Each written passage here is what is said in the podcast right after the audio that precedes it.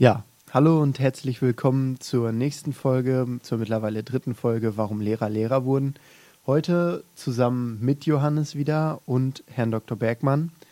Er ist Lehrer hier bei uns an der Schule und ähm, ich hatte ihn auch mal eine Zeit lang in Informatik und er erzählt uns heute, was er damals so studiert und gearbeitet hat und warum er dann doch Lehrer geworden ist.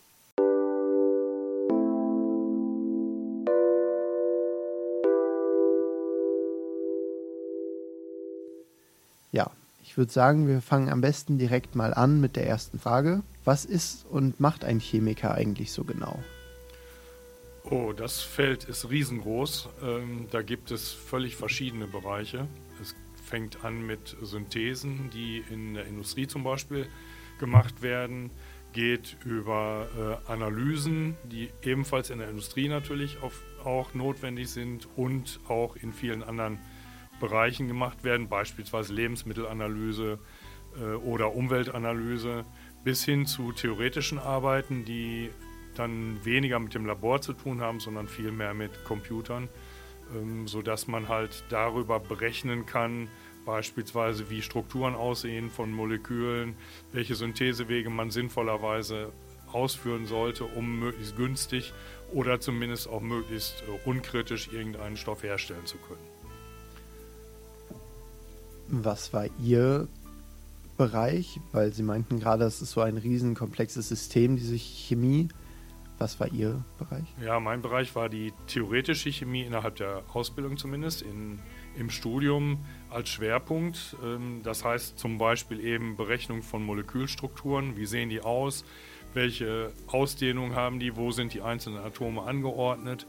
Ähm, welchen Platz lassen sie zum Beispiel Medikamenten, um andocken zu können? Solche Fragestellungen habe ich im Prinzip bearbeitet, äh, in starker Anlehnung an die Physik damals, die ebenfalls äh, in der Theorie in Bielefeld sehr stark war, wo ich auch studiert habe. Und von daher ähm, gab es auch einen gemeinsamen Forschungsbereich, der eben aus beiden Fakultäten zusammengesetzt war. Dann habe ich zusätzlich innerhalb der Ausbildung auch viel äh, Anfänger Ausbildung gemacht, also sprich selber im Labor dann gestanden, also auch wieder praktische Komponente, keine theoretische. Und Erstsemester-Ausbildung gemacht, zum Beispiel im Anfängerpraktikum. Das klingt ja erstmal ganz spannend. Sie hatten das Studium ja gerade schon mal angeschnitten. Wie genau lief das bei Ihnen ab? Ähm, meinen Sie jetzt die zeitliche Komponente oder meinen Sie die inhaltliche Komponente oder beides? Ähm, so eine bunte Mischung wäre, glaube ich, ganz gut. Okay. Also zeitliche Komponente war äh, zu dem Zeitpunkt, das ist ja nun jetzt auch schon einige Jahre her, äh, noch etwas anders als heute. Heute gibt es ja ähm, Bachelor- und Master-System. Damals gab es Diplom, Studiengang und Promotion, wenn man denn wollte, noch obendrauf. Ähm, war anders organisiert, auch inhaltlich zum Teil anders organisiert als jetzt. Äh, langwieriger auch. Das Chemiestudium hat typischerweise 16 Semester gedauert was äh, heutzutage fast schon unvorstellbar ist, aber es war früher in, in, der, in dem Bereich äh, durchaus so, dass sech, bis zu 16 Semestern normal war, also zwischen 15 und 16 Semestern und dann noch möglicherweise die Promotion obendrauf. Das war bei mir genauso. Äh, ich habe also im Anschluss die Promotion gemacht ähm, und dafür nochmal knapp fünf Jahre gebraucht, weil der Bereich, in dem ich gearbeitet habe, halt sehr zeitintensiv aufzusetzen war. Also die Vorbereitungen waren sehr zeitintensiv, sodass man halt, um Ergebnisse zu haben, relativ lange brauchte. Sie meinten in der Vorbereitungszeit, dass Sie sich dann während des Studiums auch mit Auftragsprogrammierung dann beschäftigt haben. Ähm, wie kam es dazu? Äh, während des Studiums war das noch nicht.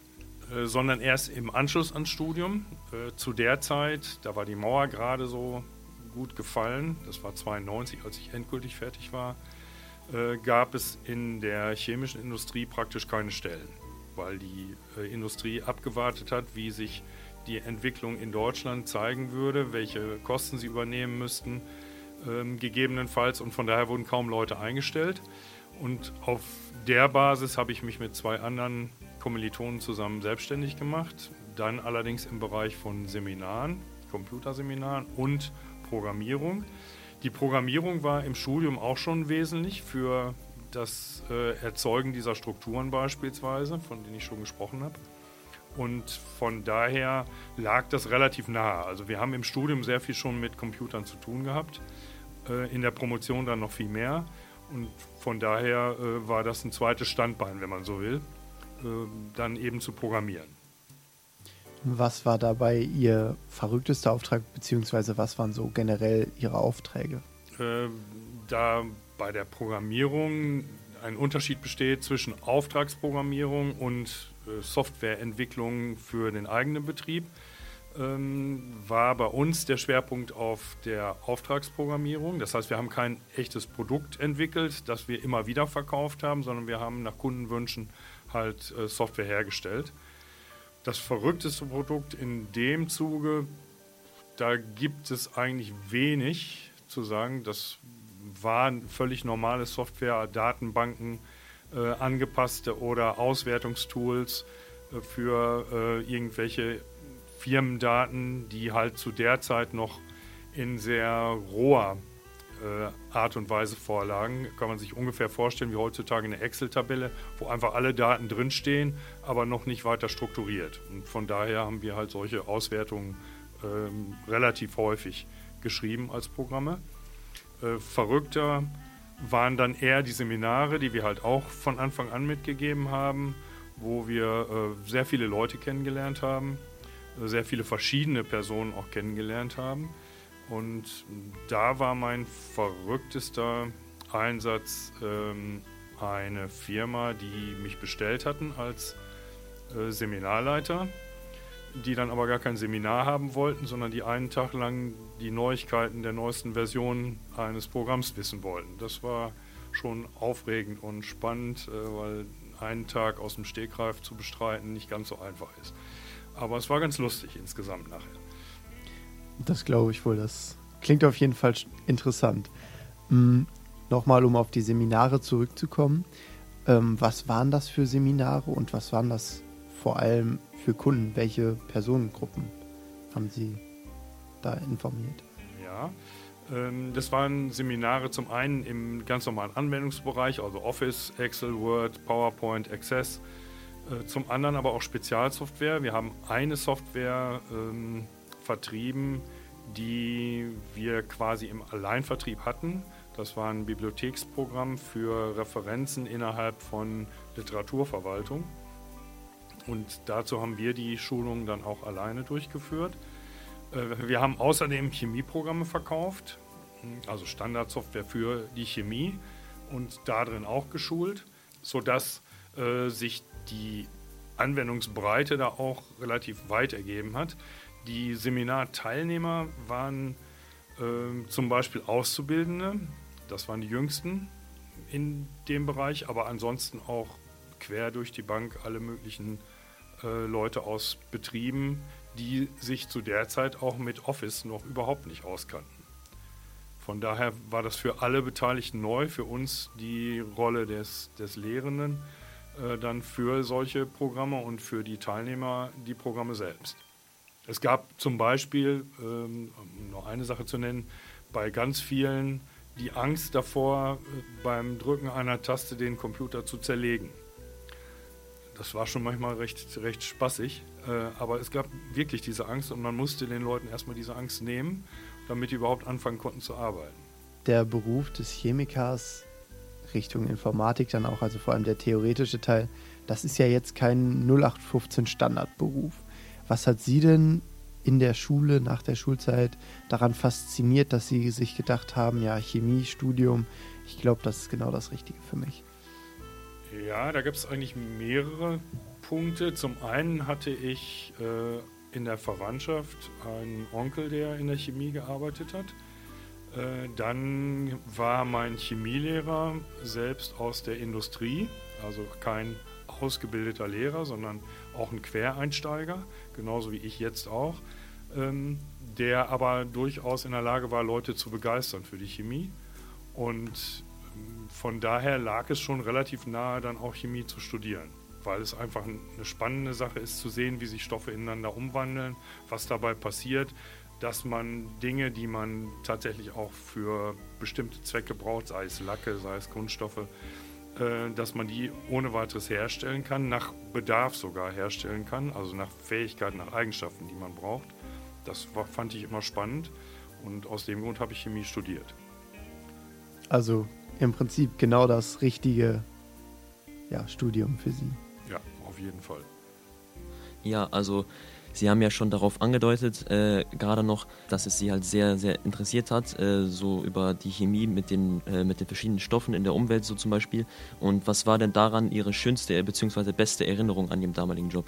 Also in der Chemie gearbeitet habe ich nie, sondern äh, bin nach dem Studium ja dann eben mit meinen beiden Freunden zusammen äh, in die Selbstständigkeit gegangen. Ähm, fasziniert hat mich immer, wie gesagt, wie man äh, aus einzelnen Stoffen bzw. Stoffgemischen neue Eigenschaften herstellen kann. Also sprich, im Wesentlichen waren es damals noch die Kunststoffe, ähm, die mich begeistert haben. Heutzutage weniger, wenn man sich äh, die Umweltproblematik vor Augen hält, die die mit sich bringen. Aber nichtsdestotrotz werden wir ohne Kunststoffe auch in Zukunft nicht auskommen können. Man muss sie halt nur gegebenenfalls mit anderen Augen sehen und auch anders behandeln. Also vor allen Dingen auch in der Verwendung anders behandeln.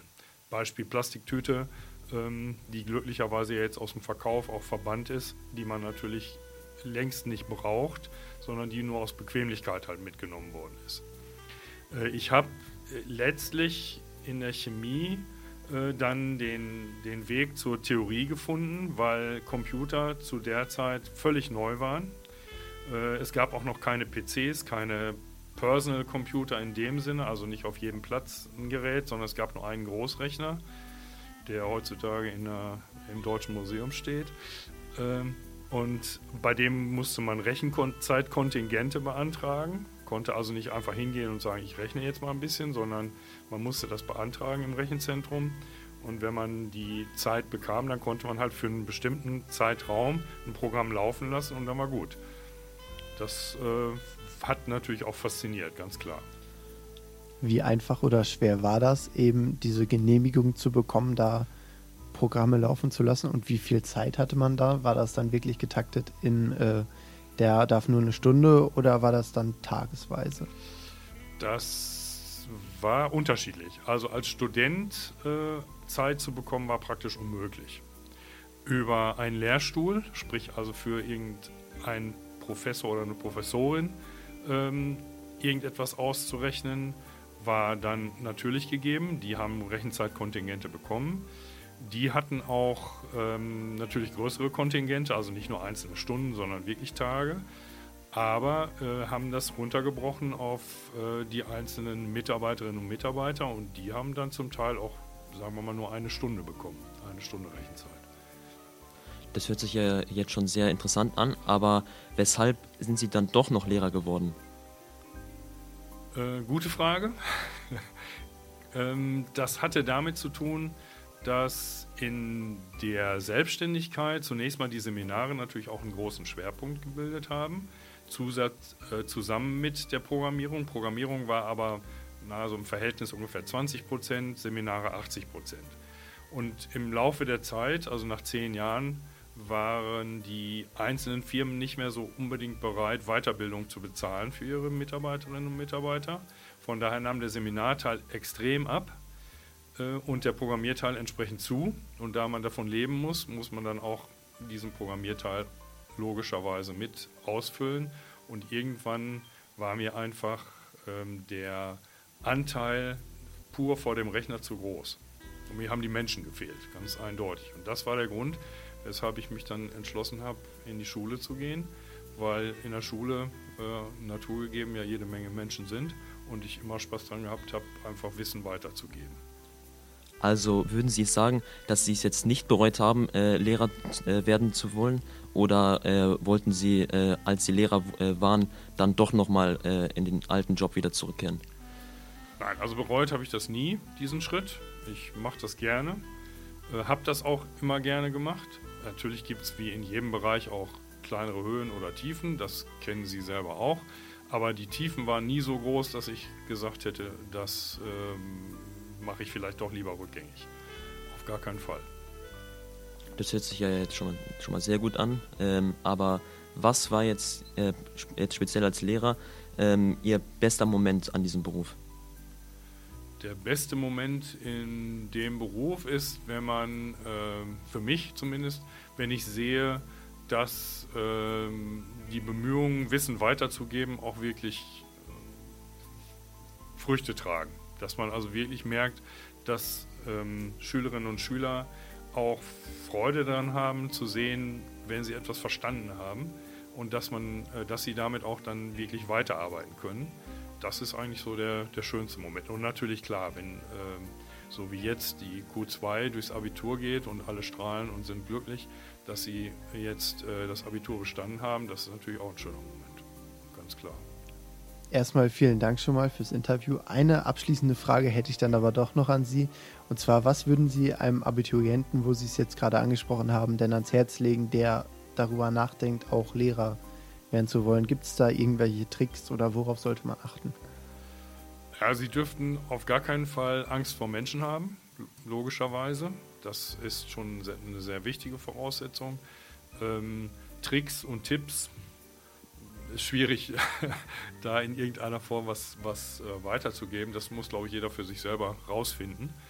Äh, aber äh, wichtig ist halt, dass sie erstens eben mit Menschen gern zusammen sind, dass sie auch gerne Wissen weitergeben äh, möchten und ähm, ja, dass es ihnen grundsätzlich Spaß macht, eben auch mit, mit vielen Menschen zusammenzuarbeiten. Klingt alles soweit logisch, würde ich sagen.